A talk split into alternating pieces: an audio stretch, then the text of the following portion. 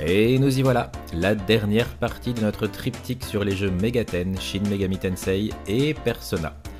Il y a deux mois, nous partions du premier jeu Megami Tensei, sorti en 87 sur NES, adaptation de la nouvelle Digital Devil Story, et aujourd'hui nous allons aborder Persona 4, mais aussi Persona 5, le dernier bijou d'Atlus, sorti en 2017 chez nous, 2016 au Japon, et qui a su répondre à toutes les attentes des fans. Ça, c'est gratuit pour toi, FF15. Bref, bienvenue dans le tombéry musical, troisième partie du 13e épisode. Je suis toujours Riff en piscine, et malgré les allergies qui essayent de me tuer, aujourd'hui nous allons parler de deux RPG qui ont une place au soleil, au panthéon du genre, mais aussi du génie Shoji Meguro, celui qui a signé entre autres les fantastiques OST des trois derniers Persona. Alors installez-vous confortablement et entamons directement ce podcast avec Shadow World, l'opening de Persona 4 Golden.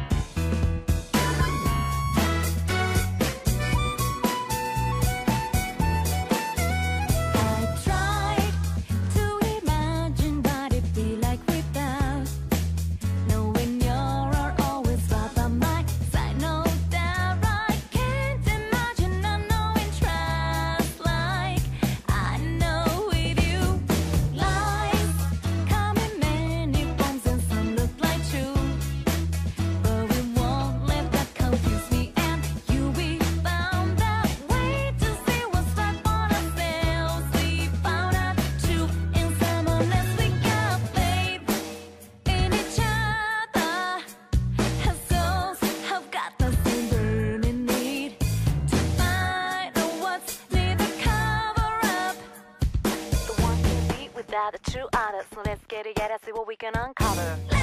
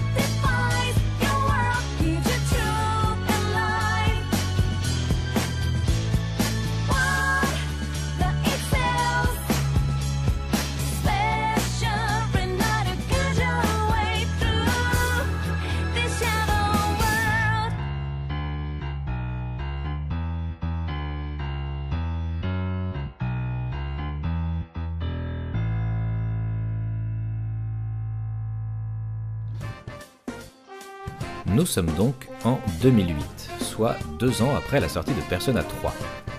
Les équipes d'Atlus en charge de ce projet sont quasiment inchangées. À la direction, on retrouve toujours Katsura Ashino, dont le poste n'était pas vraiment en danger après les réussites de Persona 3 et de Shin Megami Tensei 3 Nocturne.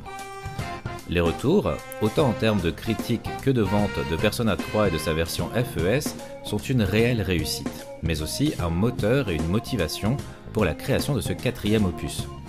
Atlus s'intéresse beaucoup aux avis des joueurs tant sur les points forts que sur les points faibles de ces jeux pour permettre une évolution dans le bon sens des suivants.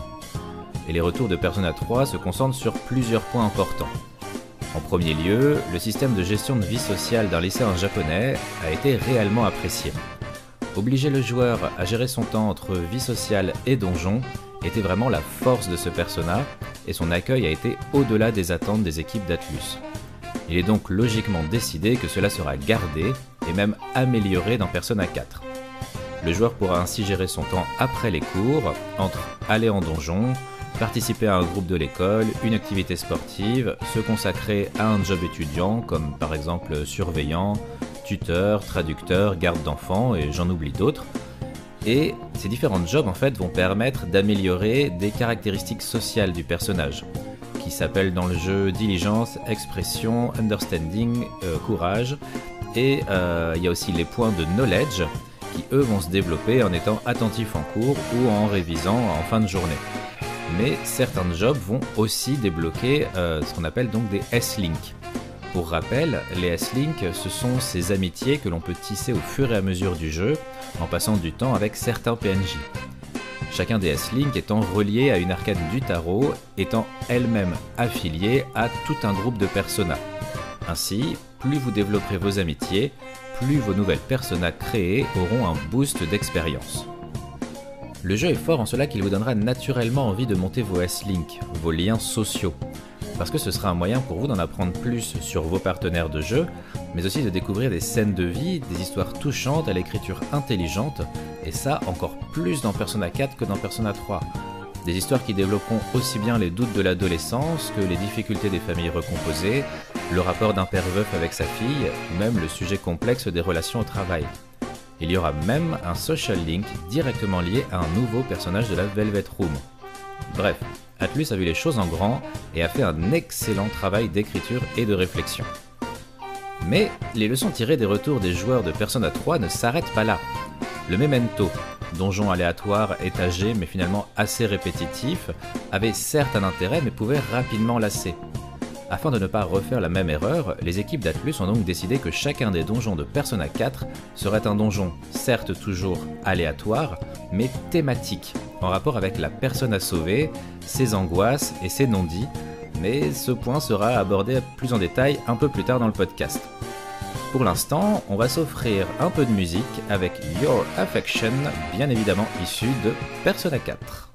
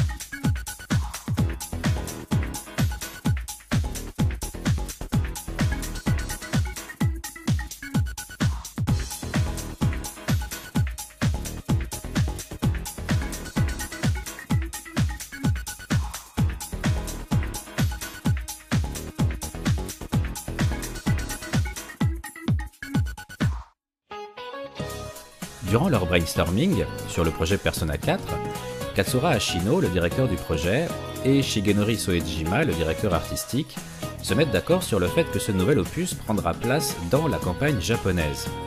Derrière cette idée se cache l'envie de donner un cachet pittoresque à l'ambiance du jeu, après un épisode 3 très urbain, aux architectures beaucoup plus empruntées au quartier de Shinagawa à Tokyo. Mais Ashino et Soejima vont chacun leur tour se heurter à leurs préjugés sur le monde rural.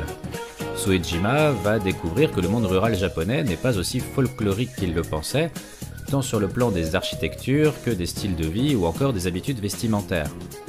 Ashino, lui, va découvrir une problématique rurale qui lui était alors complètement inconnue. La mort progressive de tous les petits commerces au profit de grosses enseignes, entraînant ainsi une perte d'identité et une recrudescence importante du chômage local.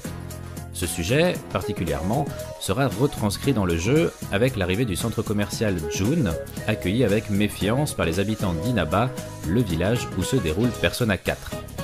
Parlons un peu de l'histoire du jeu justement. Alors rassurez-vous, aucun spoil à l'horizon, je vais juste vous résumer le pitch principal tel que vous pourriez le trouver dans n'importe quel article sur Persona 4. Nous sommes donc à Inaba, une petite ville japonaise où nous allons suivre Yu Narukami, de son nom canonique mais qui peut être changé par le joueur, qui se retrouve transféré sur place le temps d'une année scolaire. Il est accueilli par son oncle Ryotaro Dojima, détective pour la police locale, et sa fille Nanako. Sur place, il se fera progressivement des amis, dont Yosuke Anamura, un autre lycéen, fils du gérant du nouveau centre commercial June qui vient d'être implanté en ville mais aussi Chie Satonaka, une lycéenne très très énergique, fan de films de kung-fu, et Yukiko Amagi, une jeune lycéenne discrète, fille des gérants d'une auberge locale, le Inaba Inn. Leur vie de lycéen et le calme de la petite ville d'Inaba vont être bouleversés par une série de meurtres mystérieux dont le seul point commun serait que les victimes soient passées à la télé quelques jours avant leur mort. En plus de cela, Yu, le protagoniste, découvre la Midnight Channel, une chaîne de télé qui apparaît les soirs de brouillard et sur laquelle on distingue une silhouette qui semble être à chaque fois la prochaine victime. Comme si cela ne suffisait pas, il se découvre le pouvoir d'entrer dans la télé et y découvre le monde parallèle de la Midnight Channel. Avec ses amis et Teddy, une mascotte qui semble vivre dans la Midnight Channel, ils tenteront de sauver les victimes annoncées tout en essayant de découvrir ce qui se trame derrière cette histoire. Avant une nouvelle pause musicale, je voudrais juste faire un petit aparté sur la ville d'Inaba où se déroule le jeu. Elle tient son nom d'une ancienne province japonaise que l'on pourrait localiser de nos jours entre les régions du Shoboku et du Kansai et que l'on pourrait apparenter à la ville actuelle de Totori. Son nom est souvent lié à un conte japonais, celui du lapin blanc d'Inaba.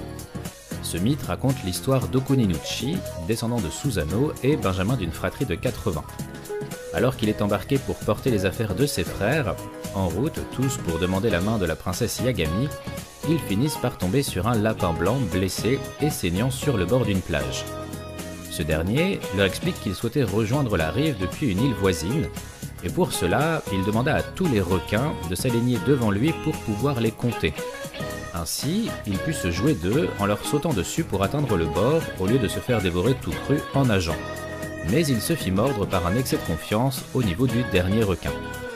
Les 80 frères d'Okuninuchi conseillèrent alors au lapin de tremper ses plaies dans l'eau de mer pour cicatriser. Loin de l'aider, le sel de la mer ne fit qu'accentuer sa douleur, et il comprit que les frères s'étaient joués de lui. Okuninuchi, au contraire, lui conseilla de se baigner dans de l'eau douce et de se rouler dans du pollen de jonc pour soulager sa douleur et aider à la cicatrisation de sa plaie. Cette suggestion fut particulièrement efficace et le lapin se révéla alors être un dieu et promit à Okuninuchi que ce serait lui qui aurait les faveurs de la princesse Yagami. Voilà, c'était une petite anecdote que je trouvais intéressant de partager avec vous aujourd'hui. Nous allons donc enchaîner avec une touche soft et détente avec Heaven tiré de Persona 4, mais la version du concert Persona Live Band.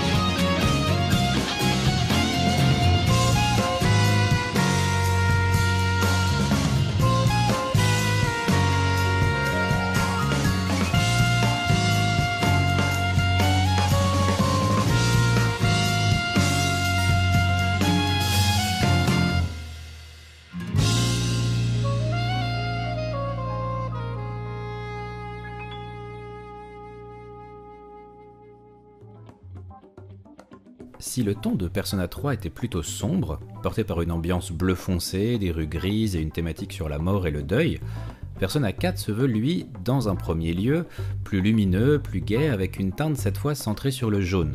A noter que le code couleur s'appliquera encore à Persona 5, dont euh, la couleur principale sera le rouge. Cependant, le ton général de Persona 4 est plus complexe que ça, car les meurtres, leurs répétitions, les mises en scène, et souvent le contact avec les proches de victimes, remettent très vite le joueur face à la gravité de la situation. Cela ne vous empêchera pas pour autant, vous, joueurs ou euh, You et ses amis in-game, de rester des adolescents lycéens avec tout ce que cela peut impliquer d'insouciance, de sortie, de bêtises à cacher, etc. Au-delà de ça, Persona 4, même si donc ses protagonistes sont des adolescents, demeure un jeu aux thématiques très adultes. Si dans Persona 3 les personnages des héros étaient révélés après un traumatisme distant de la chronologie de l'histoire, il en est tout autre dans Persona 4, Ici, vous assisterez en direct à l'éveil de chacune des personas. Et pour cela, il faudra que chacun des membres de votre équipe affronte une part d'ombre de sa personnalité, cette part qui leur fait honte, qu'ils n'acceptent pas, voire même qu'ils renient totalement, à tel point que seul le conflit permettra de faire tomber les masques. Ce n'est alors qu'en acceptant cette part de leur psyché qu'ils pourront dominer leur persona et s'en servir en combat. Ces personnages, justement, pour Persona 4, seront encore plus anthropomorphisés qu'avant, pour peu que ce mot existe. Mais aussi, leur design passera par deux phases. Celle du déni, quand le personnage refuse cette part de sa psyché, et une autre après combat et acceptation. Les deux étant intimement liés et directement en rapport avec l'aspect psychologique auquel elles se rattachent. Il sera aussi décidé que les personnages des héros seront toutes inspirées de la culture et des légendes japonaises. Ainsi, on retrouvera Jiraiya, la persona de Yosuke qui s'inspire de bah, la légende du galant Jiraiya, souverain du clan des Kyushu, qui apprendra un sort pour se transformer en crapaud et l'utilisera afin de se venger de celui qui avait causé la perte de son clan. Par la suite, il rencontrera Tsunade, une jeune femme possédant elle le sort de se transformer en escargot mais leur idylle tournera court quand ils seront tous deux empoisonnés par Yashagoro, un des serviteurs de Jiraiya, ensorcelé et initié à la magie des serpents. La persona de Chie, elle, sera inspirée de Tomoe, une femme samouraï qui aurait combattu durant la guerre du Genpai en 1180 et dont l'existence réelle ou légendaire fait encore débat aujourd'hui. Cette persona sera habillée d'un juste corps jaune et noir, rappelant fortement le costume de Bruce Lee dans Le jeu de la mort, en rapport avec la passion de Chie pour les films d'arts martiaux. Enfin, la persona de Yukiko sera elle basée sur le personnage de Kono Hana, la princesse fleur, fille du dieu Ohoyama, et considérée comme le kami du sanctuaire Shinto situé à Fujinomiya, donnant sur le mont Fuji. Vous pouvez aller voir sur internet, c'est de très jolies images. Le héros principal ne sera pas en reste puisque sa première persona sera Izanagi, divinité shintoïste considérée avec Izanami comme un des co-créateurs du monde et du Japon. Rien que ça. Et pour ceux qui ont bien suivi les deux précédents podcasts sur la saga Megami Tensei et Persona, vous vous rappelez donc que le héros du premier jeu Megami Tensei, Digital Devil Story, s'avérait n'être autre que la réincarnation d'Izanagi. C'est donc un réel retour aux sources. Au final, Persona 4 est encore une fois un excellent jeu, un excellent RPG, riche d'un gameplay intelligent, d'une écriture fine et travaillée. Il vous faudra passer le début un peu lent du jeu, le temps de vous introduire à toutes ces mécaniques pour qu'ensuite vous puissiez vivre l'aventure comme bon vous semble. Pour les possesseurs de Vita, je ne peux bien sûr que vous conseiller la version Golden avec quelques améliorations et ajouts qui en font vraiment un must-have. Et nous allons encore une fois nous poser tranquillement pour écouter de la musique, avant d'enfin parler de celui qui est derrière toutes ces playlists que nous enchaînons depuis trois épisodes et qui par son univers musical a donné une empreinte unique à l'ambiance des jeux Persona 3, 4 et 5 entre autres. Je parle bien sûr du génie Shoji Meguro. Du coup, j'espère que vous aimez les basses qui en imposent et les batteries qui répondent aux guitares parce qu'on va s'offrir Time to Make History, le thème de combat de Persona 4, mais dans sa version retravaillée pour l'animé tiré du jeu.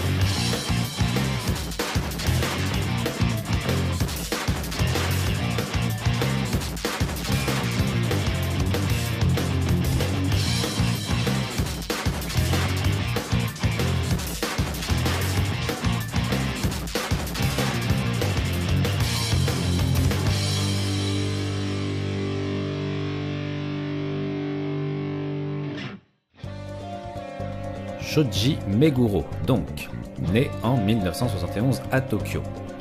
Il est rapidement mis dans le bain de l'électronique, ses parents tenant une boutique dédiée.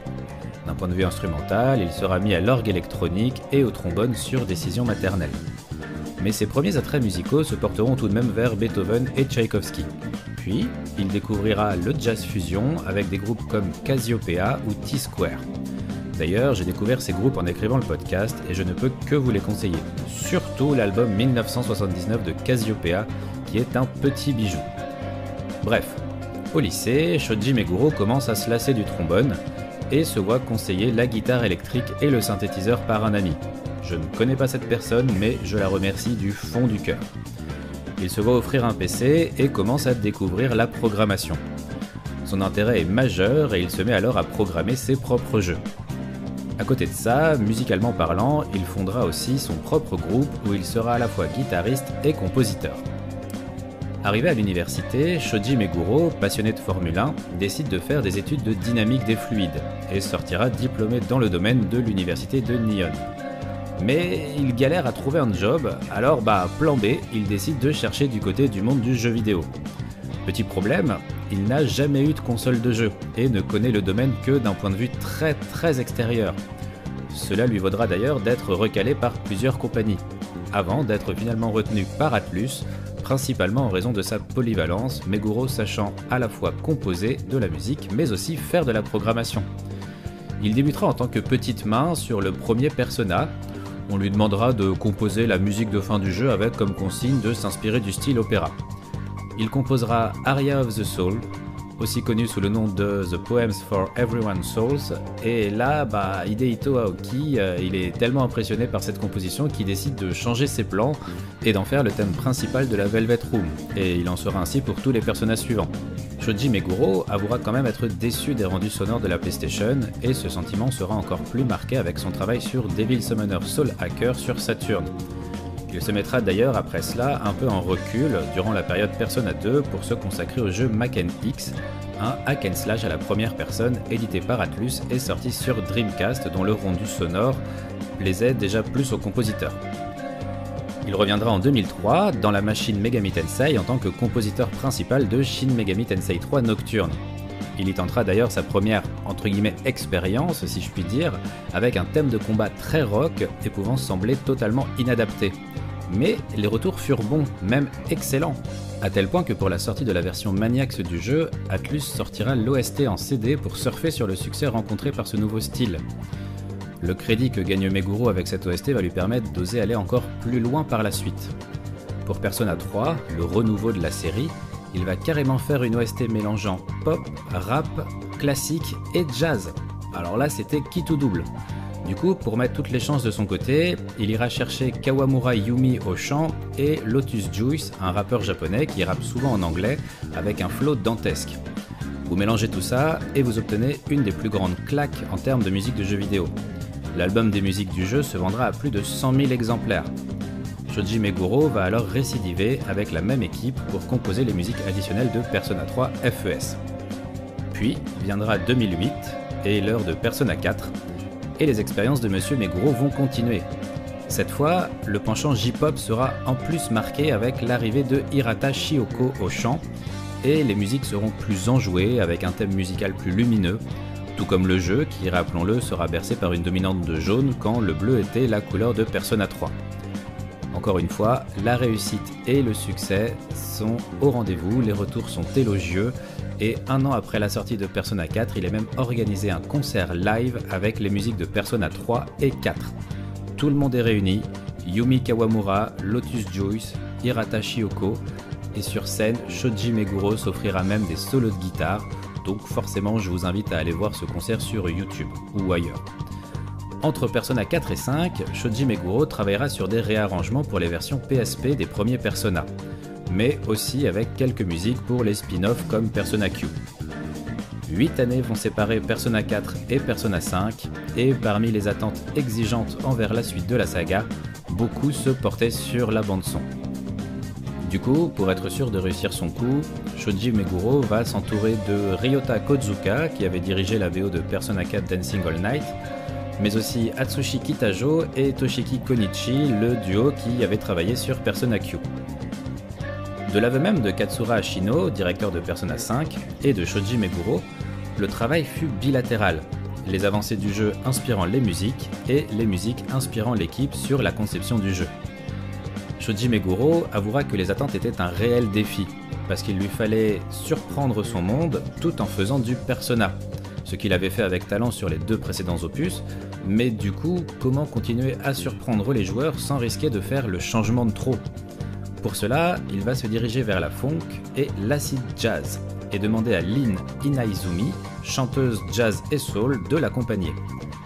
Dans cette OST, considérée comme une, si ce n'est la meilleure de 2017, mais plus ou moins à égalité avec Nier Automata, du coup euh, les deux se disputent la première place, Shoji Meguro va donner la part belle à la basse et à la guitare électrique.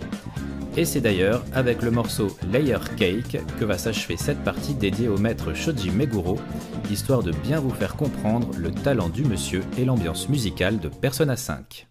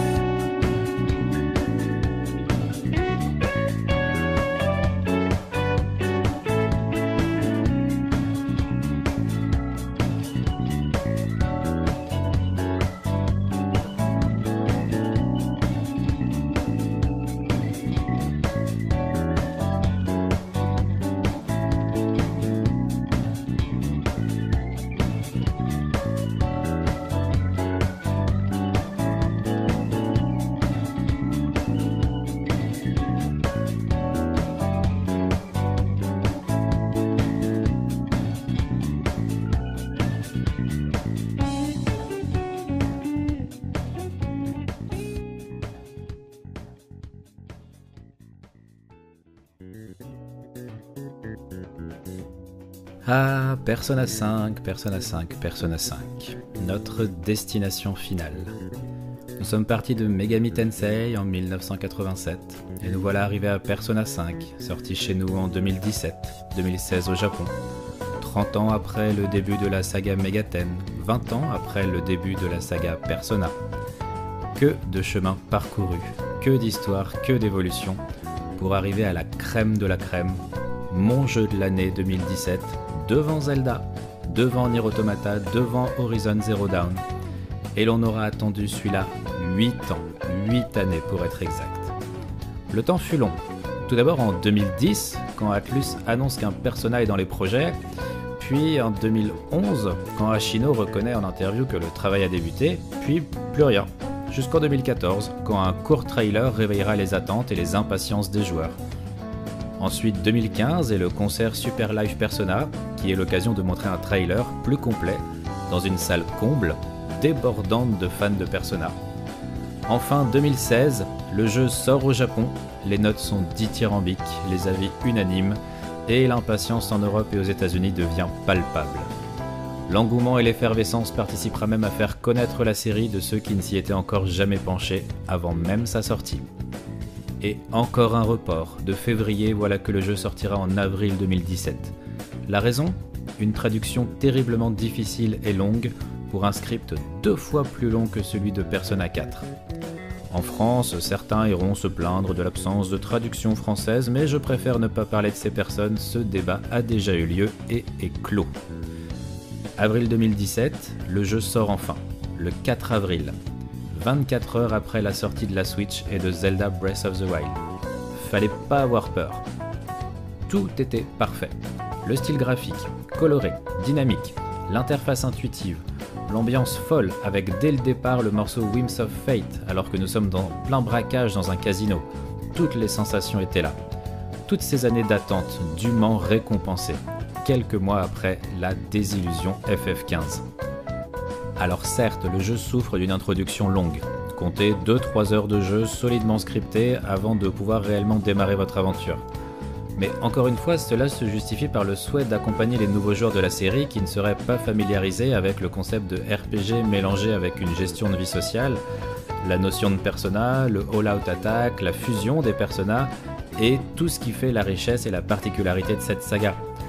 Cette fois-ci, après un épisode 3 dans une ambiance bleue et des décors inspirés de Shinagawa, puis un épisode 4 teinté de jaune se passant dans la ville rurale fictive d'Inaba, Persona 5 est lui dominé par le rouge et se passe purement et simplement dans Tokyo, avec une reproduction de la gare de Shibuya et une forte inspiration du quartier de Sangenjaya, là où se trouvent les bureaux d'Atlus, pour créer le quartier fictif de Yangenjaya.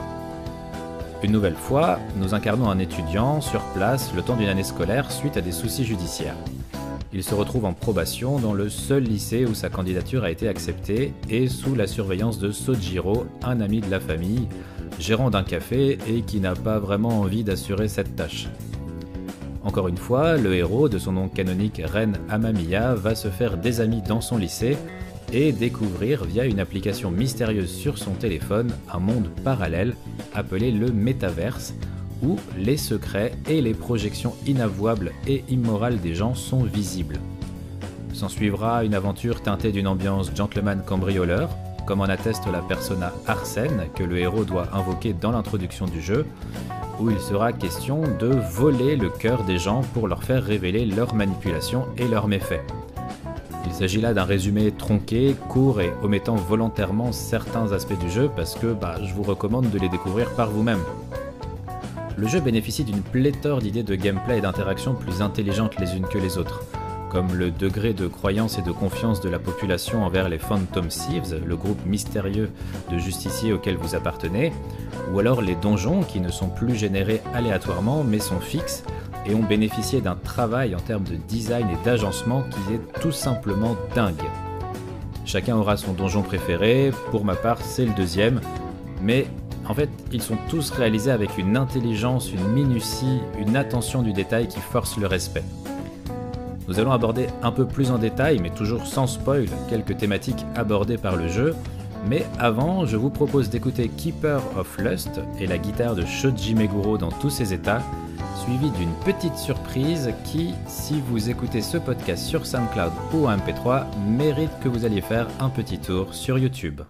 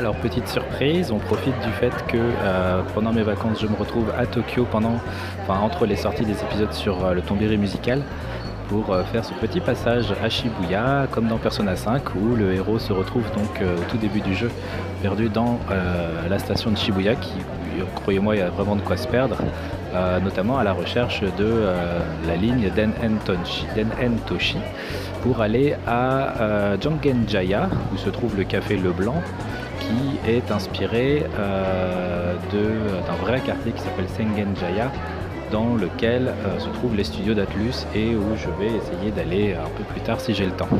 Donc la Den Entoshi Line, elle est sur ma gauche. Et c'est pas ça qui va nous intéresser tout de suite, parce que dans le jeu on peut se faire un petit tour du côté de Shibuya, et là c'est exactement ce qu'on va essayer de faire.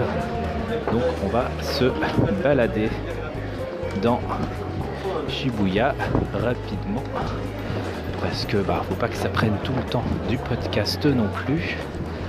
Et donc normalement, si c'est comme je le pense, on va remonter vers JR Line et Line et on va se retrouver dans la grande avenue, dans la grande place de Shinjuku, euh, de Shibuya.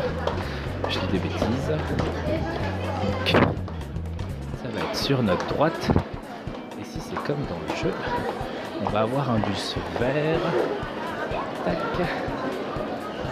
Il est là. Donc, bienvenue à Shibuya. Je vous fais un petit tour d'horizon. Hop. Tac. Et donc, le bus vert que vous pouvez retrouver dans le jeu. Et si je me souviens bien, c'est là qu'il y a un politicien euh, qui peut euh, permettre de débloquer un, un S-Link qui se trouve normalement par là. Voilà. Donc c'est ici. Je suis un peu épuisé. On continue.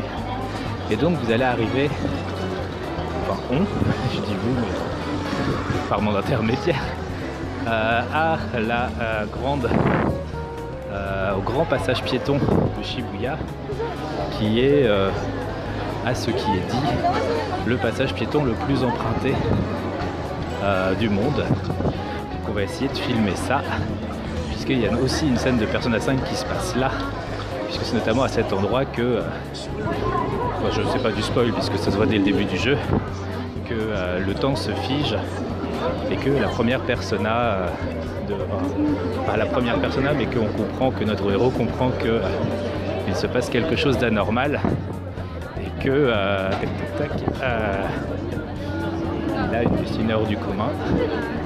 Alors vous verrez si vous, si vous vous lancez dans le jeu et euh, si, euh, ou si vous l'avez déjà fait. Donc on va attendre juste, je vais rester là pour vous montrer un peu d'en haut la tête euh, du passage piéton. Voilà, ça va bientôt être à nous. À droite, ça va plusieurs sens. Vous avez là, comme ça. Tac. Et c'est parti. Donc je vais pas les suivre parce que moi je vais rester sur cette place-là. Mais voilà. Et donc c'est ici normalement que le temps se fige. Avec la première apparition aussi de l'application sur euh, le téléphone du héros. Tac. J'espère qu'on voit bien, j'espère que ça vous plaît. Je suis assez content de pouvoir faire ce petit truc en plus pour ce podcast. Merci le hasard. Donc voilà, c'est euh, le euh, passage piéton gargantuesque de Shibuya. Tac. Et donc, euh, dernier petit point, et puis après on va s'arrêter là pour reprendre le cycle normal du podcast. Hop. Essaye d'éviter les gens, c'est qu'il y a beaucoup de monde ici. Hop là. Alors, normalement, quand on sort, il y a possibilité d'aller sur. Quand on sort de la station de métro, il n'y a pas énormément d'endroits où on peut aller. Ah bah là c'est le, le truc du loto, il est là. Lui aussi il est dans le jeu. Avec les, les distributeurs de canettes juste à côté. Tac. Et normalement la tour que vous voyez là, Tokyo, bah, on peut l'emprunter dans le jeu pour, euh, je crois, récupérer une autre ligne de métro. Voilà. C'était euh, petit aparté euh, du podcast. J'espère que ça vous plaira, que j'arriverai à monter ça correctement, que ça collera niveau son. Des gros bisous à tous et puis on reprend le fil du podcast dans les normes. Ciao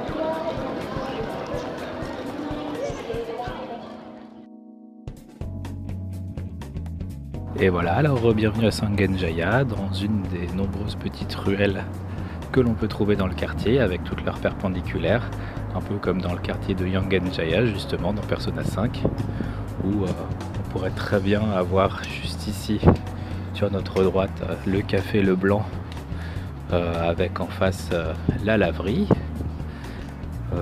ou avoir encore vers, caché un peu par là, dans la prochaine ruelle, le médical avec Takemi. Voilà, des petites ruelles à droite à gauche. Tac.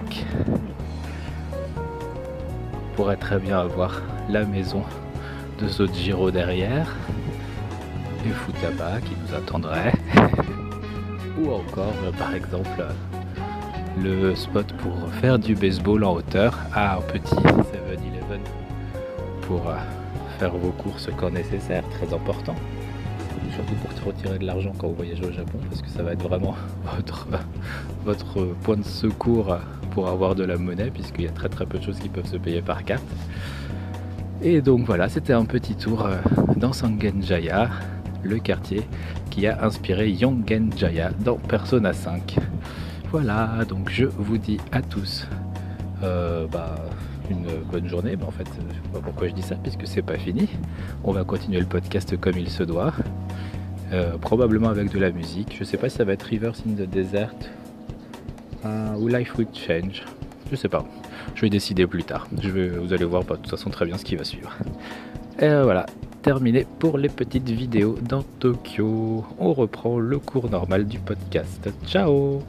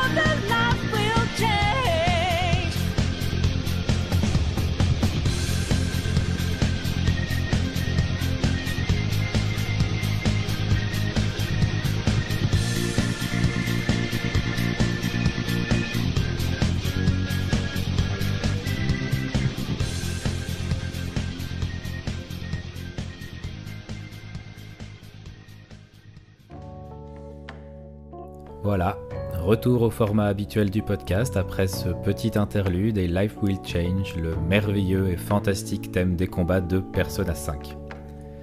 Persona 5 donc. Encore une fois, Atlus transpose son RPG phare dans le monde réel, loin des univers héroïques fantasy ou fantastiques de 99% des RPG. Derrière chaque jeu, il y a une réflexion, une critique, une envie de faire réfléchir le joueur. C'est là le souhait de Katsura Ashino. Persona 3 se concentrait sur la mort et le deuil, Persona 4 sur les problématiques du monde rural mourant à petit feu, et se permettait en toile de fond une critique entre les lignes du monde télévisuel. Persona 5, lui, parlera des injustices de la société japonaise d'une manière générale, de ses non-dits, de la corruption dans le monde politique. Le jeu ira même jusqu'à évoquer la notion de harcèlement physique ou de harcèlement moral, l'injustice née des positions hiérarchiques au sein même de la société japonaise, les problèmes socio-économiques des Japonais aux revenus moyens. Le deuil sera lui aussi abordé. Et d'une manière générale, il y sera fait une critique acerbe de l'apathie générale du peuple japonais face à toutes ces problématiques.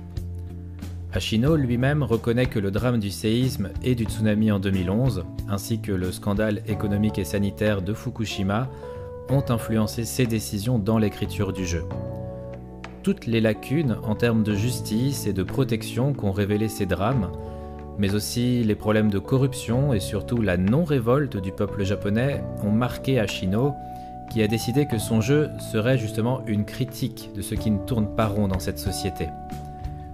Combien de fois le jeu donnera envie aux joueurs de taper sur la table, de frapper un des personnages qui semble s'en sortir indemne quand tout semble évident et prémâché afin que justice soit faite? Mais non, il faudra l'intervention des Phantom Thieves pour qu'une justice se mette en place via des méthodes que l'on peut considérer comme illégales. Mais après, on prend du recul et on réalise que même le jeu éteint, ces injustices, ce sentiment d'impunité des forts et des riches, tandis que les entre guillemets faibles se retrouvent de plus en plus abandonnés à leur sort, elles existent encore dans notre monde réel, dans notre société. Au-delà de toutes ces qualités en termes de graphisme, d'ambiance et de gameplay, Persona 5 est une vraie claque pour quiconque accepte de lire entre ces lignes. Persona 5 est une masterpiece, un jeu comme il s'en fait peu. Il est le troisième de ce que j'appellerais la trilogie Ashino. Il est ce que l'on attendait de lui, il est même au-delà. Chacun des S-Link, appelé Confident dans le jeu, est parfaitement écrit, à l'exception d'un que je trouve un peu dérangeant quand même. L'ambiance est unique, et ce final est juste époustouflant graphiquement et scénaristiquement, encore plus dans ce qu'il dénonce. Ce sera apparemment le dernier jeu Persona dirigé par Ashino, qui a annoncé s'arrêter là avec la série pour permettre un nouveau départ, un renouveau comme ce fut le cas pour lui avec son arrivée pour Persona 3. Cette annonce est à la fois angoissante et donne aussi envie de découvrir l'avenir de la série. Pour terminer, je dirais que la force principale des jeux Persona se ressent quand on termine l'un des jeux. En tant que joueur, nous sortons de plus de centaines d'heures de jeu baignés dans une ambiance captivante, à vivre des aventures intenses tout en tissant des liens d'amitié forts avec chacun des membres de notre équipe et même d'autres PNJ grâce au S-Link. Et lorsque le jeu se termine, nous sommes alors dominés par ce même vide qui nous accablait lorsqu'adolescents, à la fin de nos vacances, il fallait dire adieu à cette bande de potes, avec qui nous venions de créer des dizaines de souvenirs. C'est ce sentiment que j'ai eu à la fin de Persona 3, 4 et 5 et qui me rappelle que ces jeux sont pour moi différents des autres. Après, je ne sais pas si vous, vous avez eu le même ressenti. Et si vous n'avez jamais joué à un jeu Persona, j'espère sincèrement que ces trois podcasts auront fini de vous convaincre et que vous en garderez le même souvenir impérissable que moi. Voilà, c'est ainsi que se termine ce troisième podcast dédié au jeu de la série Megaten, je vous remercie de l'avoir écouté, ce fut un réel plaisir de les écrire. J'espère que c'était tout aussi cool et intéressant pour vous de les écouter. Le mois prochain, le podcast fêtera ses un an. J'ai encore du mal à le réaliser. Mais pour l'occasion, il sera question d'une des plus grandes licences du jeu vidéo sur un seul podcast cette fois, promis. Avant que le tombéry musical ne subisse quelques changements dont je vous parlerai prochainement. Je tiens à remercier Ominae et Sironimo qui via Gamingway continuent de m'accompagner et de relayer ce podcast, mais aussi Petrovski pour des raisons que j'espère pouvoir partager avec vous prochainement. Et je vous quitte avec un de mes thèmes de donjon préférés de Persona 5, Rivers in the Desert. Ciao